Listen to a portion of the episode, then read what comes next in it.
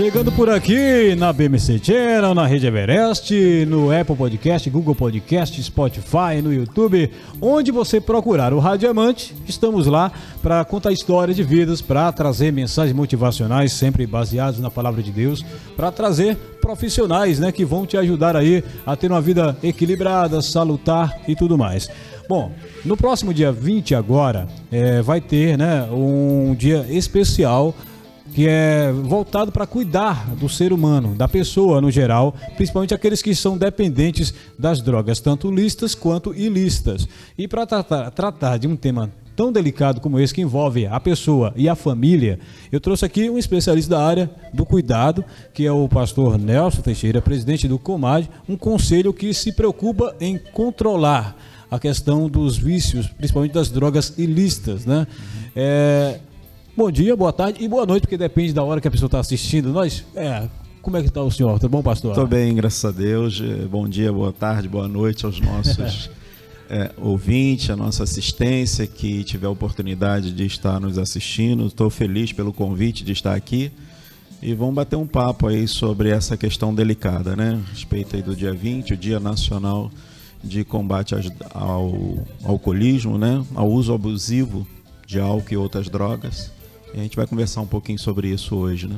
E quem diria, pastor, que ia chegar o momento em que as pessoas finalmente iam é, cair em si, né, na realidade? Porque antigamente, é, quem é mais antigo principalmente vai lembrar, que existiam muitas propagandas, muitos comerciais que davam status a quem fumava, a quem usava álcool, né, e tudo Sim. mais. E hoje existe uma preocupação, porque aqui em off nós estamos falando sobre isso, que é, na verdade, o, o cigarro comum e o álcool no geral, na verdade, é é uma porta para as demais drogas, né? Isso. Hoje existe um cuidado, principalmente porque através dessas primeiras, que são as listas, muitas pessoas acabam entrando também para o, o campo das ilícitas. Exato.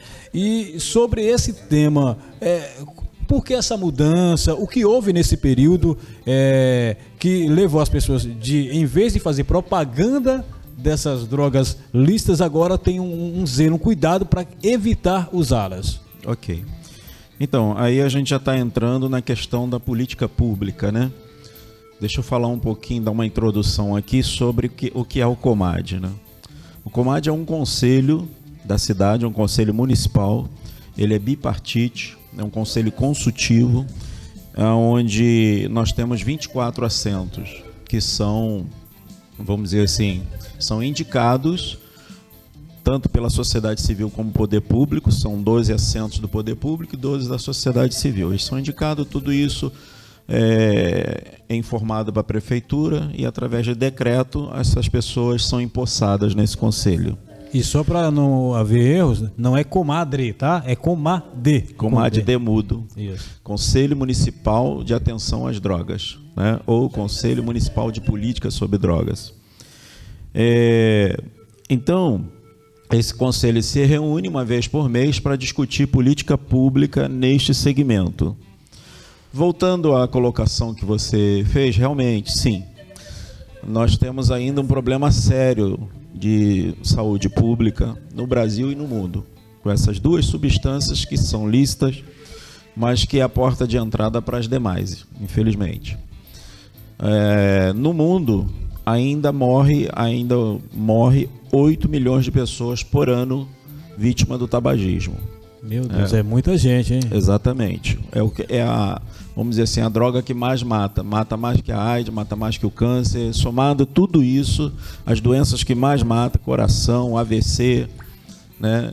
É, ainda morre muita gente decorrente do tabagismo. Porque nesse caso está colocando na conta aí todas as drogas que são as doenças que são causadas pela droga ilícita ou pela droga lícita, no caso o cigarro, né?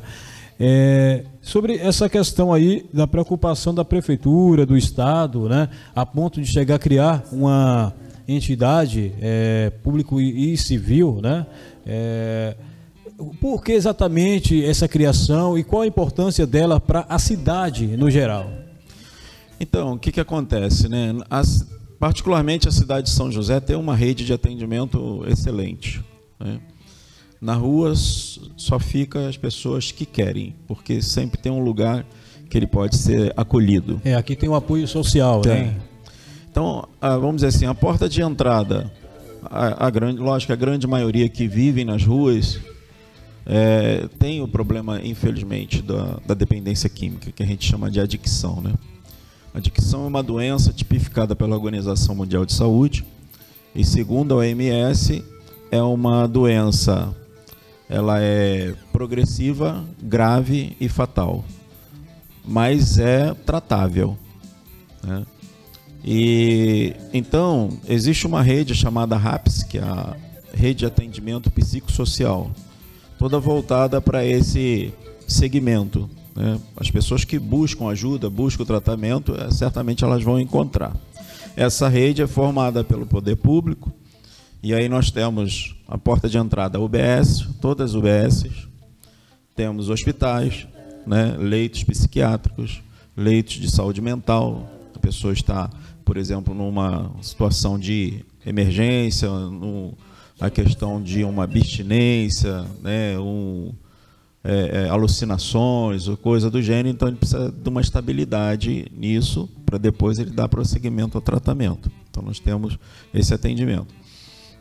Então, UBS, UPA Saúde Mental, CAPS AD, é, o Francisca Júlia, que, né, que hoje tem lá leito de emergência 24 horas por dia. O Francisca então, Júlia, inclusive, para quem não conhece, é um hospital dedicado ao cuidado é, saúde mental. problemas de saúde mental. Isso. isso. E olha, quem vê o pastor Nelson Teixeira falando aqui, pensa, ah, ele deve ser da prefeitura, que ele está falando tantas coisas. É que, na verdade, São José dos Campos tem um cuidado, tem um zelo mesmo pela saúde. Sim. Né?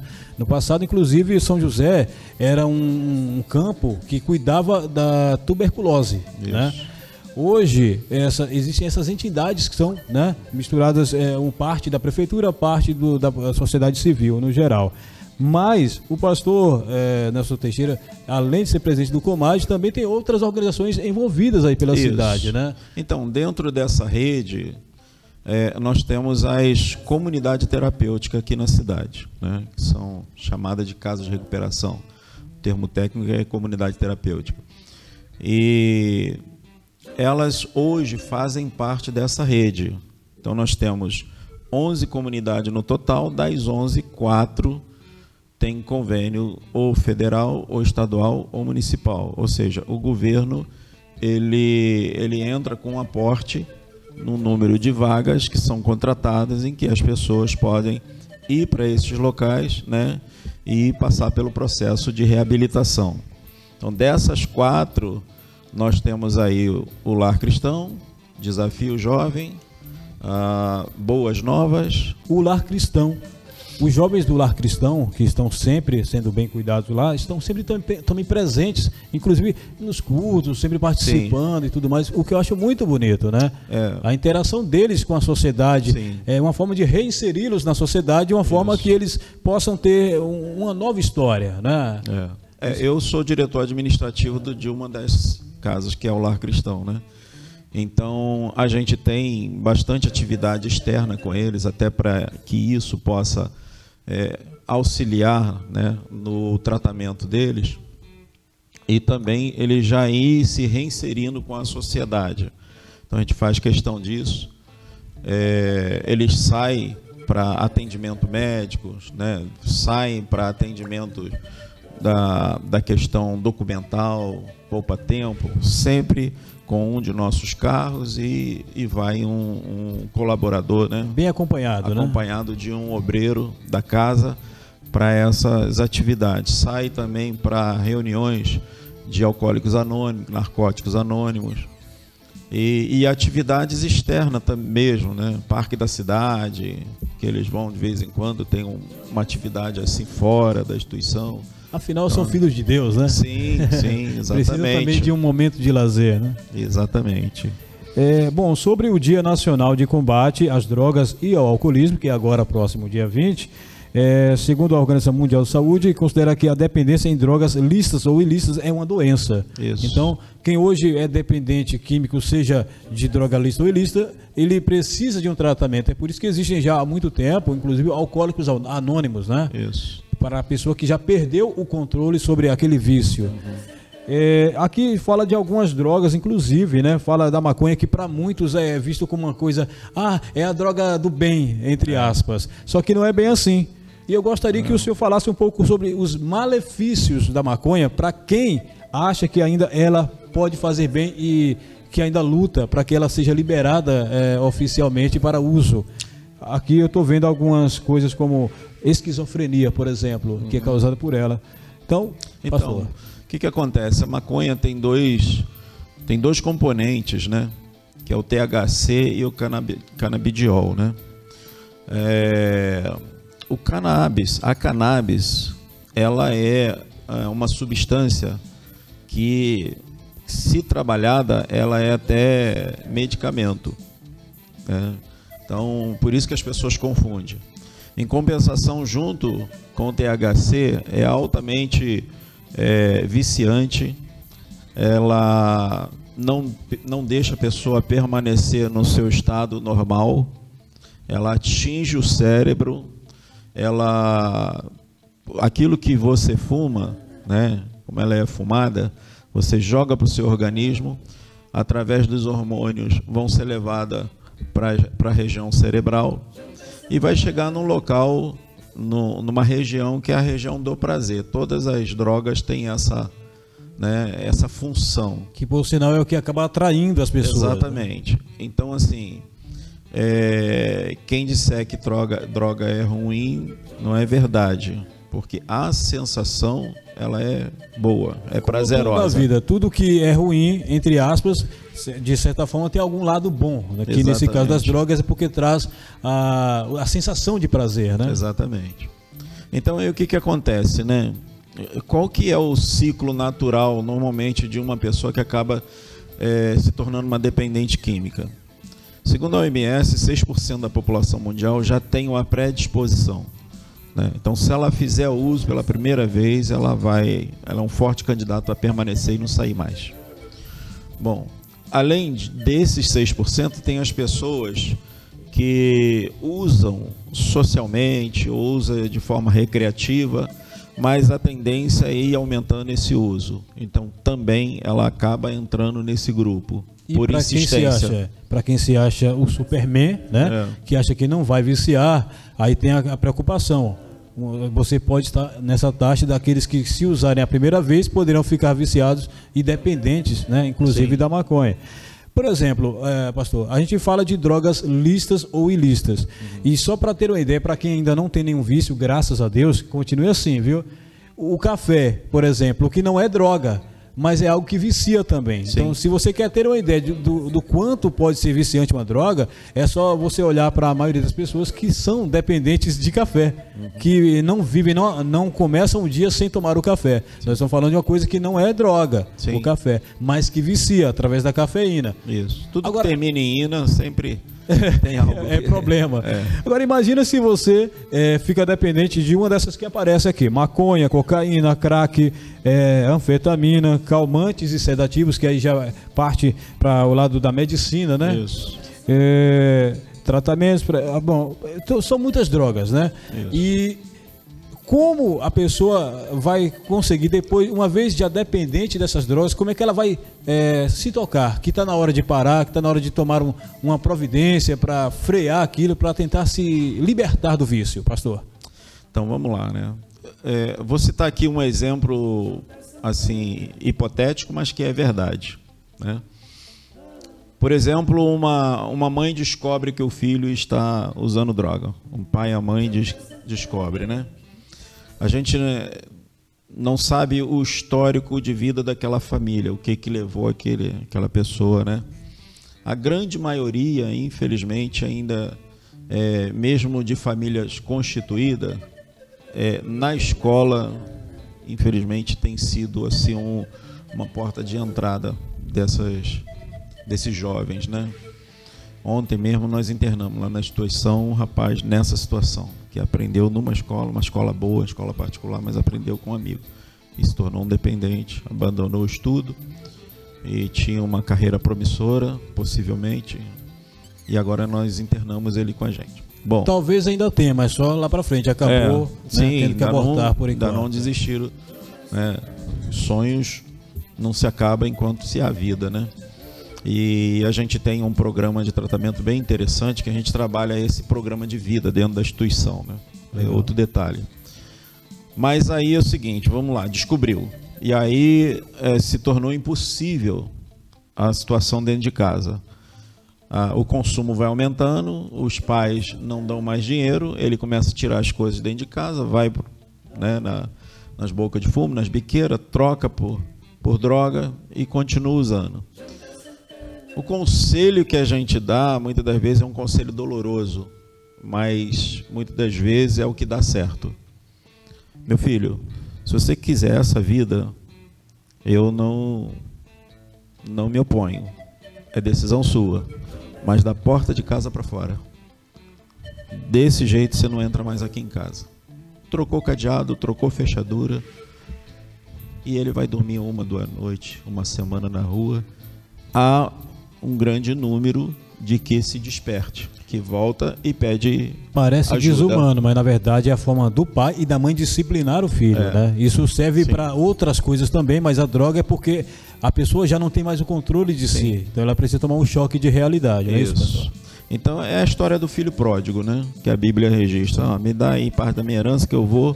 Aí chega lá, se arrepende, volta e, e o pai recebe exatamente igual.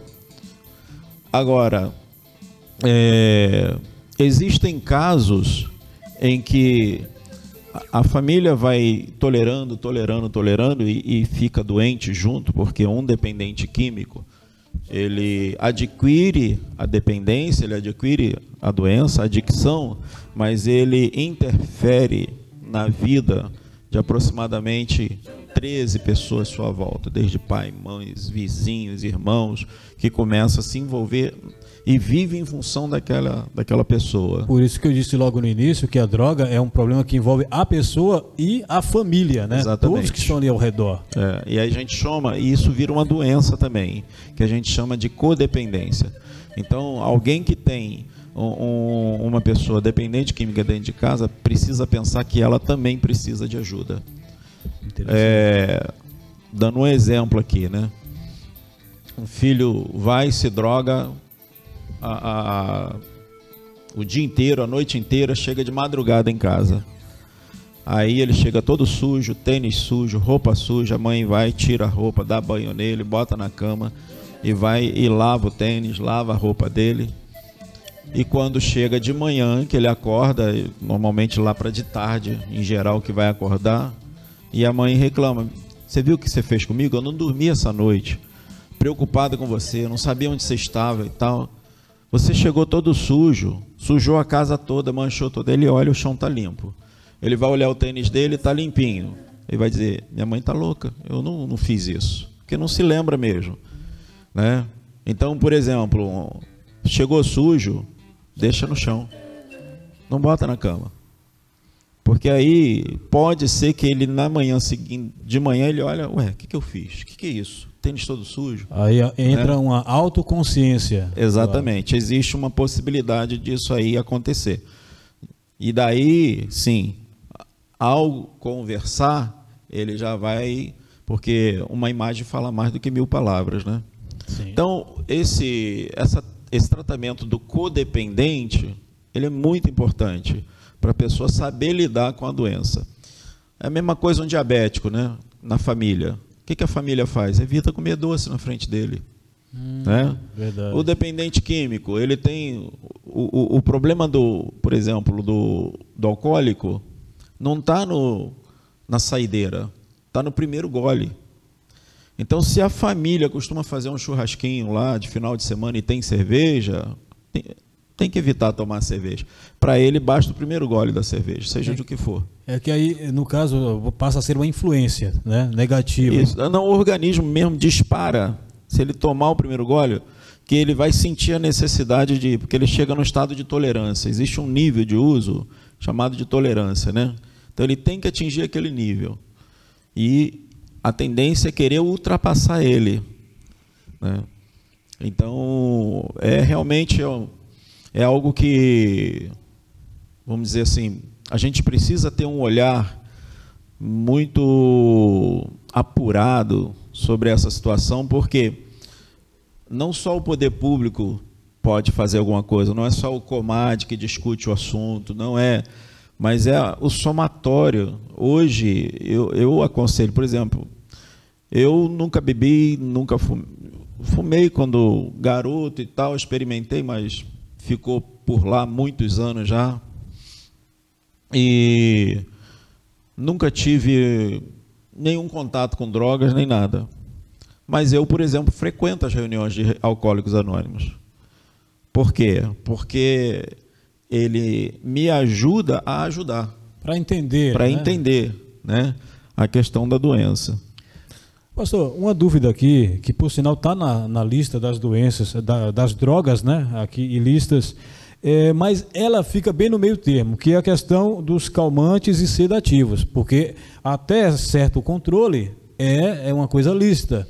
Porém, quando você passa a se tornar dependente desses calmantes sedativos, passa a ser ilícito, porque você vai querer conseguir de forma ilícita, né? Uhum. Através de pessoas que não deveriam entregar, fazer, mas acabam fazendo. É, e normalmente começa através de tratamentos. Né? Sim. A pessoa começa no tratamento, ela vê que aquela substância traz prazer, né? ou pelo menos acalma as dores e tudo mais, e acaba se tornando dependente dessa mesma é, droga, porque é uma droga também.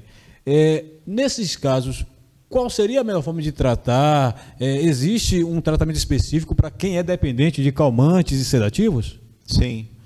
Aí o, o, tratamento de calmante sedativo ele é especificamente terapêutico, né? A pessoa não não precisa, por exemplo, passar por uma fase de desintoxicação, por exemplo, né? É, é o médico que administra isso. Então, o que a gente chama de desmame. Então, a pessoa usa um medicamento forte e ele vai fazendo, na medida que o tempo vai decorrendo, ele vai fazendo a diminuição dessa dosagem gradativa, substituindo por outros, tarja preta por, por outro tipo de medicação, vai dosando isso e, e, e, vendo. Em geral, o que mais atinge esse tipo de pessoa é o quê? É ansiedade, depressão e sono afetado, né? Então, tem outras coisas também que é uh, surtos psicóticos, e às vezes a pessoa mesmo tem mesmo não fazendo uso de droga, e por questão de histórico de vida, né? Então que o médico. Só que, assim, no Brasil, essa questão no passado era meio descontrolada, né? Hoje não, hoje as receitas estão é, vamos dizer assim, informatizada, existe um sistema nacional de controle de medicação controlada, né? Então tudo isso aí fica transparente. É mais fácil controlar, né? É, então hoje você não compra com tanta facilidade sem uma receita. Antigamente você pegava um tarja preta sem receita, hoje você não consegue mais. E a gente está falando também aqui em off, antes do programa começar, sobre a questão dos três, as três formas da pessoa receber o tratamento, né? Isso. Que é quando ela voluntariamente vai e reconhece que precisa de ajuda uhum. e aí, naturalmente será bem recebida, vai passar o período de tratamento. Uhum. Existe aquela em que eh, a família contrata a empresa, Isso. ela vai e existe outra que é por, pelo juiz. Como, como se daria essas três formas diferentes da pessoa ser tratada no uso intensivo das drogas ilícitas nesse Sim. caso? Então, é o melhor, da, o melhor dos mundos é a pessoa não usar, né? Com certeza. Esse seria o melhor dos mundos. E o ideal seria que não tivéssemos essa necessidade. Mas a pessoa que precisa de tratamento, ela aqui em São José dos Campos, e a grande maioria das cidades é desse jeito, ela tem que procurar uma UBS. A UBS vai detectar que é uma questão a UBS, para quem não conhece São José, é uma unidade básica de saúde, é da Prefeitura de São José. Né? É, isso é uma nomenclatura nacional, né? É, do é, SUS, né? É, em todo o Brasil. Então ela procurou a UBS, que é a porta de entrada. A UBS detectou que é um problema de dependência química em São José, que nas outras cidades também tem, vai encaminhar para o CAPS, CAPS AD, que é o, é o Centro de Atendimento Psicossocial Álcool e Droga. Certo? A cidade que não tem o CAPS AD vai ter o CAPS, que aí no caso atende tanto as demandas é, questão de emocional, de saúde mental, como atende também a questão da dependência química. Então, eles, passando por eles, vão dar o encaminhamento para uma internação. Ok? Então, voltando à questão de São José dos Campos ainda. A pessoa, ela está no uso, mas ela não está em surto. Então, esse é o caminho. Não, ela está em surto. Então, ela está quebrando tudo, ela está drogada, então, o que, que tem que fazer nesse caso? Liga para o, o 190 ou para o SAMU, pede para que essa pessoa seja levada e vai levar para o hospital aqui, o Francisca Júlia, que funciona pensei, 24 horas, né? Eu pensei que esse aí seria o internamento compulsório, mas na verdade não é. Não, ainda né? não, ainda não é, tá? Ainda não é é, ele está em surto e está dando problema dentro de casa. Depois que ele foi estabilizado, vai ser ofertado para ele a continuidade do tratamento. Né? Ele pode ficar nessa situação durante 90 dias internado, mas vai estar sempre sendo sugerido para ele uma internação voluntária. Tá? Ou seja, de qualquer maneira, o indo para emergência é essa situação, então eu peguei um caso crítico. Agora vamos pegar um caso de uma pessoa que chega para a família e diz: Olha, eu quero me internar voluntariamente. Então vai pegar ele, vai passar na UBS. Por que na UBS? Porque ele tem que dar entrada no Sistema Único de Saúde. E ele precisa ter a carteirinha do SUS. E a UBS vai encaminhar para o CAPS, o CAPS que coordena as, as vagas né, que são conveniadas pelo o poder público com as instituições e vai encaminhar para uma dessas instituições, que em São José são quatro. Que aqui, por exemplo, você mencionou a questão da, da as várias ONGs que tem aqui, onde a prefeitura ela mantém parte né, do valor é, que ali é utilizado pelos é. dependentes. Né? É, em São José, especificamente, a gente não tem vaga municipal. As vagas municipais que tem em São José é para acolhimento a pop de rua, a população de rua. Não tem para tratamento, para acolhimento, mas visando o restabelecimento da saúde. Esses que são recolhidos e levam para os abrigos, é ofertado para eles também o tratamento. E aqueles que querem, eles saem do sistema de acolhimento e vai para o sistema de tratamento. Certo? certo? É, os convênios que tem em São José ou é estadual ou é federal para tratamento. Tá? Eu falo tratamento também nas comunidades terapêuticas, apesar de que a gente não faz tratamento, porque as comunidades terapêuticas elas não são equipamentos de saúde, elas são equipamento social. Uhum. Só que ele já está numa fase em que ele pode conviver ali né, e é, entrar num processo de recuperação. São José tem quatro comunidades terapêuticas com um convênio e oferecem vaga para isso aí, para essa internação. Então, existe um programa que é feito dentro da instituição. A instituição que mais tem vaga aqui é a Nova Esperança, né? tem em de umas 200 e poucas vagas. Atende feminino, atende masculino. O Lar Cristão tem 40 somente, e assim a gente só atende masculino. É, Casa da Bênção de Misericórdia, lembrei agora, também tem vagas lá. E, e o Desafio Jovem, que tem vagas federais para atendimento também à população. Mas a porta de entrada é uma só, a população precisa saber disso. Porta de entrada é o CAPS AD. Certo. Procura o CAPS AD. Voluntária. Agora vamos falar sobre a segunda, né? Uhum. A segunda é a involuntária. A involuntária, a família tem alguma condição e vai internar involuntariamente. Vai contratar uma clínica especializada que vai vir é, possivelmente um motorista e duas pessoas para fazer a remoção dessa pessoa. Lógico que eles não usam a força, eles têm um poder de convencimento muito grande, a pessoa acaba indo junto com eles, né? E, e é levado para essa clínica, em geral, é um atendimento de três meses porque a intenção também é ele sair desse momento e ir continuar voluntariamente. voluntariamente. Então essa é involuntária, ela é paga, então a família certo. paga por isso. Agora existe a internação compulsória. Internação compulsória, normalmente a, a pedido da família, que vai na, no Ministério Público, faz uma denúncia e aí aciona a justiça. Só que a justiça ela só pode tomar uma atitude, o juiz só dá uma, uma determinação se houver um laudo médico, uma indicação médica hum, que precisa de internação. Isso aí normalmente acontece, na minha opinião, quando as outras duas já falharam. Tipo, voluntário e involuntário já não funcionam mais. Aí isso. a família toma uma providência. Em geral, isso aí é questão de agressão. O marido está agredindo em casa, já existe boletim de ocorrência, já existe medida protetiva, né?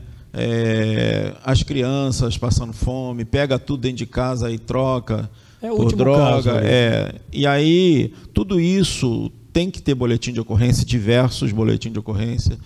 É, se tiver medida protetiva, melhor ainda. E aí acontece o seguinte: o grande problema é que uma pessoa como essa, ela nunca vai no médico e ninguém vai conseguir levar ela. E nesse caso tem que pedir ajuda da, da polícia militar. Que aí entra tem que a ligar, judicial, né? É. Aí, é, como que isso acontece, né? Ela deu entrada lá, o juiz vai e determina uma busca. O ideal seria que a própria saúde mental, o CAPS, faça essa busca. Eles podem fazer também. Então a família vai lá no CAPS, diz, olha, é isso, isso, isso está aqui, ó, já tem tudo isso de boletim, já tem essa decisão do juiz e tal, eu quero que faça uma busca lá em casa para trazer meu marido para internação ou meu filho. Aí eles vão ligar para a PM, junto com o bombeiro que vai lá e vai pegar e trazer para o CAPS.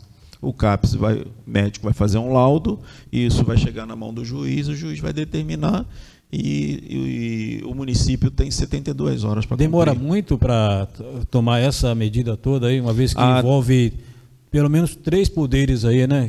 É, o que, que acontece, né? Não demora, é que pessoa, as pessoas não sabem o caminho. E eu acho que agora, com essa conversa aqui, esclareceu um pouco mais. Isso. Né? Então, o caminho é boletim de ocorrência, é, medida protetiva, porque se houver agressão, o próprio delegado já determina. Né? E feito isso, procurar o CAPS. Procurou o CAPS, o CAPS liga para a PM e solicita a remoção. Então, o CAPS é o canal de comunicação para que você possa, voluntário, involuntário ou até compulsoriamente, poder dar o tratamento adequado para a pessoa. É Involuntário isso? não, é particular. Ah, sim. Involuntário não. Ah, Compulsório é que, que é. aí seria uma empresa privada, no caso. Privada. Certo. É. Bom, a informação é essa. Você agora já sabe o caminho. E nós sabemos que é um problema aí que realmente tem preocupado a muitas pessoas. As drogas, elas são uma realidade na vida de muitos. Se você não é dependente, você certamente conhece alguém, né? ou tem algum parente que é dependente químico. O dia 20 agora, quais são as ações que serão tomadas? Tem algum, alguma coisa especial é, criada aqui na cidade para é, trazer essas informações para as pessoas? Então, coincidentemente, está em meio né, ao carnaval, a gente está eu já estive na Câmara dando também entrevista, estou com você aqui hoje, né? E normalmente aqui em São José a gente tem poucas ações por parte do Conselho, mas a Secretaria de Saúde não, eles têm uma ação bem efetiva nesse período. Né?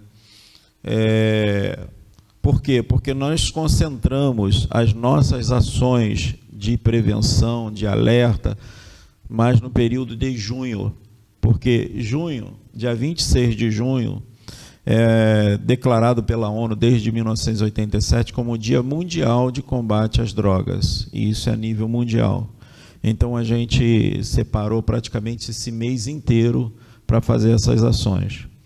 Esse Dia Nacional né, é, de Atenção às Drogas, inclusive até abrindo aqui um parêntese, né, eu ainda não consegui encontrar legislação que decretou esse dia. Já procurei no, no Diário Oficial, já procurei em todo lugar, mas o dia internacional, sim, existe uma proposta, um PL, né, lá em Brasília, que também não foi aprovado, mas a gente já utiliza porque existe uma lei internacional, existe uma lei, uma resolução da ONU, né? Está ligado aos direitos humanos. Os humanos, tudo isso. Então a gente utiliza esse mês e concentra ali todas as nossas ações. As ações que a gente faz em é, no mês de fevereiro, até para ser início de ano, o pessoal ainda não está né, tá começando as coisas ainda e vem logo o carnaval. Então é isso mesmo, a gente procura estar à disposição da mídia, com entrevistas, com alertas. Né, é o canal de tema. comunicação com a sociedade. Né? Exatamente. E para quem quiser conhecer mais sobre o Comad, é, sobre as demais ONGs né, e tudo mais que estava aqui citado, é, que cuida das pessoas, que promove a educação e até o tratamento dos dependentes químicos Existe algum canal, algum telefone? Existe. Não, aqui em São José pode ser usado 156. Liga para o 156, né? pede as informações. As informações que eu estou passando aqui, eles têm lá também. Se eles não tiverem, eles vão encaminhar para a assessoria. Da assessoria de política sobre drogas, da onde a gente, o conselho está sediado, vai receber essa demanda e vai dar uma devolutiva. 156 é o canal para quem de repente percebeu a importância do assunto e, e quer também ajudar com o tema, sabendo que a prefeitura, o estado, né, e a União uhum. colaboram com parte, mas não com o todo, Sim. né, do valor que é gasto. Você mencionou aqui 2.500 por pessoa, né? É, e a pessoa resolveu ajudar. Eu quero colaborar. Como é que eu faço? Então, é, eu vou dar um exemplo aqui da, da nossa comunidade, né, que é o lar cristão no caso.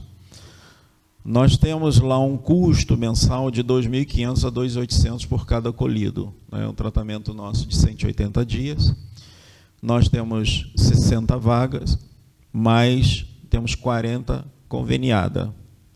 E dessas 40, nós recebemos R$ 1.500 por vaga. Então, ou seja, não cobre os custos nossos, né? Como diria o ditado, a conta não bate. Não né? bate. Se fosse uma empresa, já teria falido há muito tempo. Né? Só, vive, só vive no vermelho.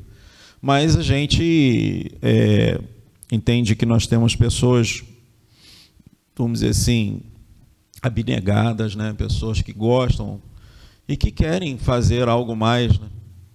Então a gente recebe doações, recebe, por exemplo, de supermercado, recebemos doações dos Pane, do Extra.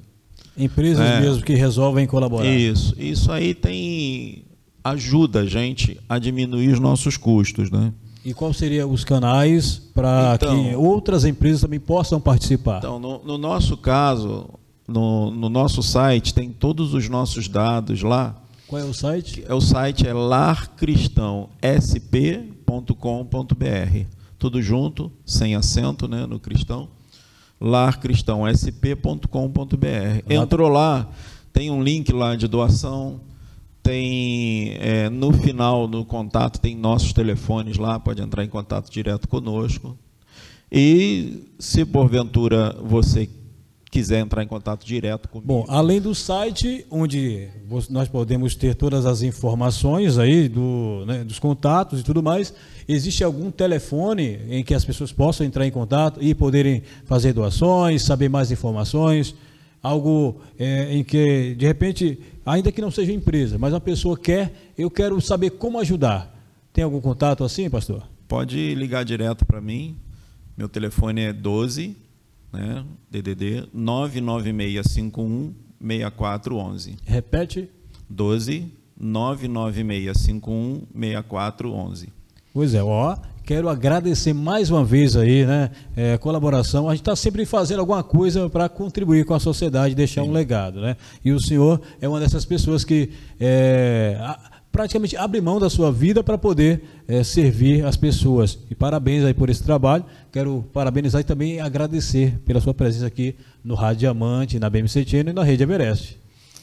Eu que agradeço, Jodel. Nós, é, sempre que temos essa oportunidade, a gente não se furta né, de, de comparecer, porque é, eu abracei essa causa não por gratidão, mas por chamada. Né?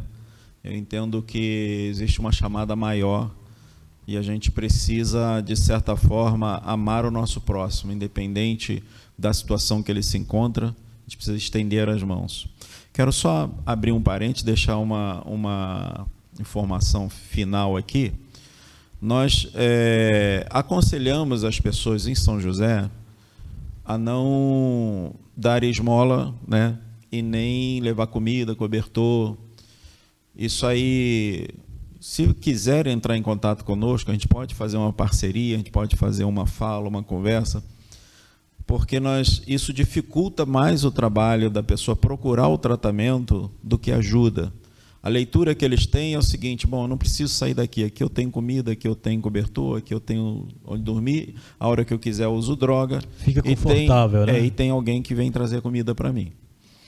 É, é, tão interessante isso que eu conversando com o pessoal da, da abordagem social, eles falaram para mim, pastor, eles chegam para a gente e perguntam assim: o que, que você comeu hoje? Aí disse, por que você está perguntando? Não, porque se você quiser, hoje é o dia do bife parmegiana e eu posso conseguir um para você. Quer dizer, então isso dificulta, né? E não ajuda. O que, que ajudaria mesmo? É a pessoa fazer uma aproximação, uma abordagem né, de conversa, de fala, de ajuda, de oferecer ajuda para ela sair da rua né, e procurar realmente se restabelecer. Tá? Então, mais uma vez, esse era o, né, o, a comunicação final que eu acho importante. Quero agradecer a você, Jodel, o Ebert também aí. Muito obrigado aí por esse espaço, né? Agradecer a audiência aí do programa e me colocar à disposição de vocês e dos ouvintes também, né? estiver com a gente. Vamos perguntar bastante aqui ainda, porque a gente vai falar bastante desse tema. E ó, para você que permaneceu conosco até aqui no Rádio Diamante, seja pela BMC Channel, pela Rede Everest, pelo YouTube, é, pelo Google Podcast, Apple Podcast, Spotify, ó, que Deus continue abençoando a sua vida. Nós falamos aqui de uma coisa que realmente pode é, mudar a sua vida, ou a vida da sua, daquela pessoa que você ama, que está passando por um momento difícil, né? Mas leve esse programa adiante. Compartilhe, comente, curta. Eu tenho certeza que quanto mais essa mensagem chegar para as pessoas, menos problemas teremos aí na sociedade Sim. em relação às drogas. Bom, pastor Nelson, mais uma vez, muito obrigado. Estaremos de volta aqui é, no próximo sábado, uma da tarde, no domingo às 10 da manhã e eternamente aí pela internet. Na sequência, para finalizar com chave de ouro, vem aí, tá chegando aí, tá chegando ela, a nossa queridíssima Leone Menezes com o quadro Momento Alessia falando para o seu coração como você mexer com dinheiro. Até mais, fica com Deus, tchau. Hoje iniciamos um novo quadro, o Momento Alessia. Estamos aqui no Rádio Amante, na BMC Channel, também transmitido pela rede Everest. Bom, sobre o que nós vamos falar no Momento Alessia? Vamos falar um pouquinho de tudo. Vamos falar sobre vida, vamos falar sobre finanças, vamos falar sobre educação financeira. Aqui nós queremos falar sobre investimentos, queremos falar um pouquinho sobre endividamento, sobre organização financeira e como que tudo isso influencia no nosso dia a dia. Como que o dinheiro está presente na nossa vida, no nosso dia a dia e como que nós lidamos, qual que é o nosso comportamento em relação ao dinheiro dentro do nosso dia a dia. Nós estamos aqui também na arroba Alessia Soluções, onde nós também trabalhamos esse assunto, trazendo educação financeira para todo o Brasil. Bom, o que, que nós queremos falar um pouquinho hoje? Nós queremos falar sobre a nossa vida, nossa vida financeira e como que nós nos comportamos em relação ao dinheiro durante toda a nossa trajetória de vida. É interessante que, na maioria das vezes, nós não paramos para observar qual que é o nosso comportamento em relação ao dinheiro. Nós não observamos que nós estamos tomando decisões financeiras todos os momentos. Isso nós vemos presente na vida das famílias, né? Porque a nossa sociedade ela é feita de famílias, não importa como que é o modelo de família, mas a nossa sociedade é feita de famílias. E todo momento nós estamos tomando decisões. As decisões elas começam desde lá da nossa infância, quando nós começamos a nos relacionar com o dinheiro pela primeira vez. Não sei se você já parou para pensar. Desde quando você nasce, você já está gastando dinheiro. Mesmo que não seja o seu dinheiro, mas você já está gastando dinheiro. Então percebe que a nossa vida já começa a se relacionar com dinheiro desde a infância? E aí nós vamos crescendo e os nossos pais vão influenciando as nossas decisões financeiras. Eles nos dão mesadas e nós temos que decidir como que nós vamos gastar a nossa mesada. Depois nós estamos entramos na nossa vida produtiva, começamos a trabalhar e precisamos decidir como que nós vamos gastar o nosso dinheiro. Depois nós começamos a nos relacionar com outras pessoas, com é, outras, é, com casais, e aí nós precisamos decidir como que nós vamos decidir gastar o nosso dinheiro dentro do casamento. É interessante nós percebemos que existe aí uma trajetória de vida. E a nossa vida, ela tem é, uma fase, né? Ela, tem, ela é dividida em fases. E nós temos aqui é, quatro fases na nossa vida. Nós temos o início da nossa vida, né? Depois nós temos o nosso crescimento profissional, quando nós tomamos decisões de como que nós vamos, é, o que nós vamos fazer na nossa vida, né? O que nós vamos ser. Depois nós temos a manutenção da nossa vida, né? E depois nós temos aí a nossa é, aposentadoria, como nós vamos finalizar a nossa vida. E dentro de todas essas fases da nossa vida, nós precisamos tomar decisões financeiras. E aquilo que a gente faz lá no passado influencia o nosso futuro. Nós temos também que observar qual é a nossa expectativa de vida, né? Como que a gente é, qual que é a expectativa que nós temos em relação ao, ao nosso futuro, né? E quais são os nossos sonhos? O que, que a gente quer alcançar? Qual que é os nossos desejos, né? E dentro dessa expectativa, dessa história de vida, nós temos aí é, os casais se relacionando, as famílias se relacionando com o dinheiro e influenciando as decisões uns dos outros. E dentro dessas decisões, nós temos aí o perfil financeiro da, das pessoas, né? Todas as pessoas elas têm um perfil financeiro e dentro das, das, das famílias esse perfil financeiro ele também está presente. Como assim, Leoni? Explica melhor um pouquinho isso pra gente. O que é perfil financeiro? Perfil financeiro é como você gasta o seu dinheiro. Como que você toma decisões em relação ao seu dinheiro. E nós vamos falar sobre esses cinco perfis financeiros. Quais são eles? Né? Nós temos aí o perfil gastador, o poupador, o desligado, o descontrolado e o financista. Será que você se identifica com algum desses perfis financeiros? O Gustavo Cerbasi, no seu livro Casais Inteligentes Enriquecem Juntos, esse livro foi escrito é, para Finanças para Casais, ele vai falar bastante sobre é, esses perfis financeiros. E eu vou falar rapidamente para você sobre cada um deles.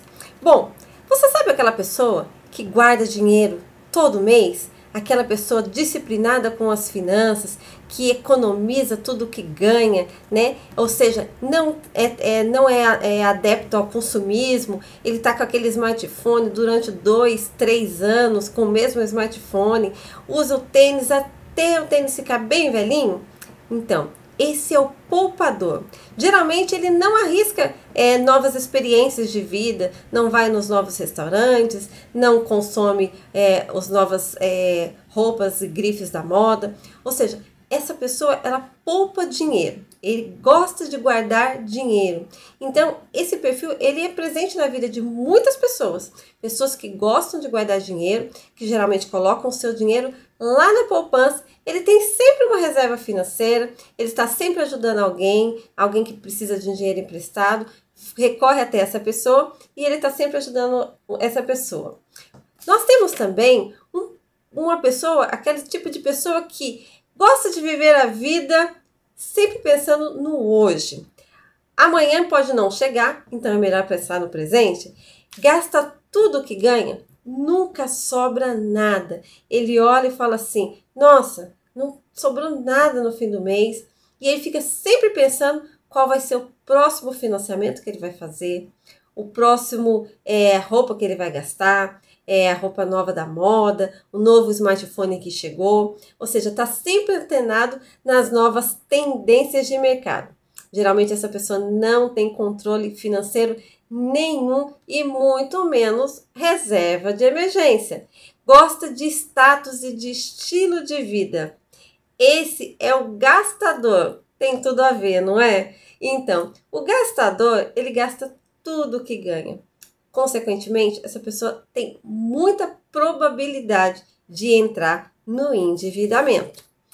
Bom, nós temos também um perfil bem peculiar do brasileiro. Gasta menos do que ganha e acha que está muito cedo para pensar lá no futuro. Sabe aquela pessoa que fala assim: "Ah, deixa para eu vou pensar nisso amanhã"? Não preciso pensar em economizar agora? Bom, tipo, o futuro a Deus pertence?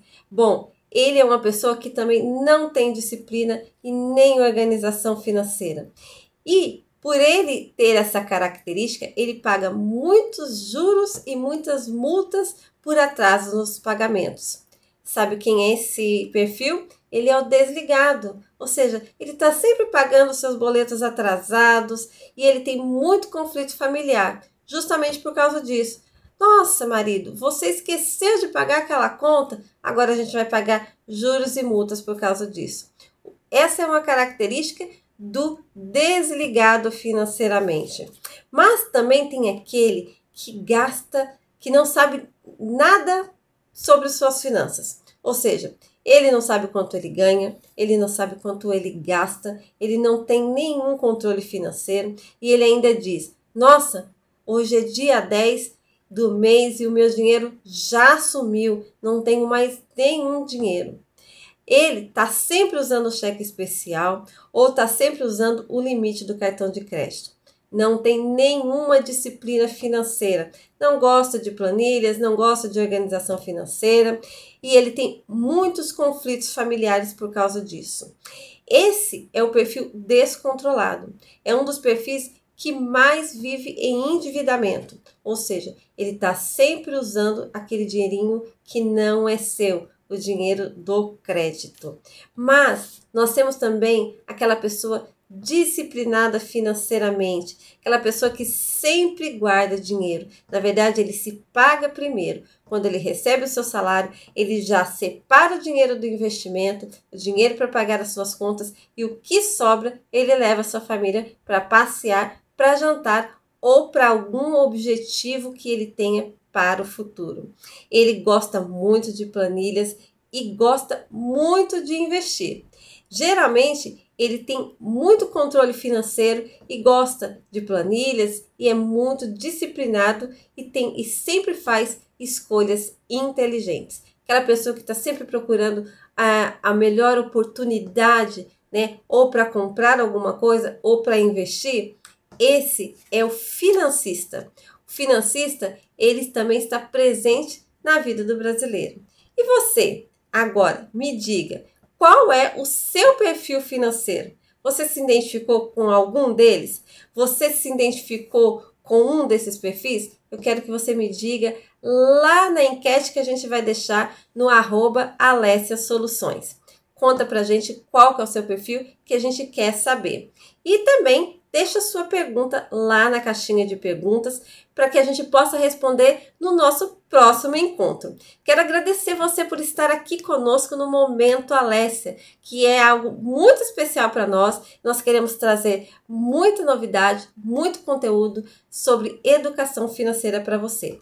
Afinal, não é sobre dinheiro que nós estamos falando. Nós estamos falando sobre a sua vida e sobre os seus sonhos.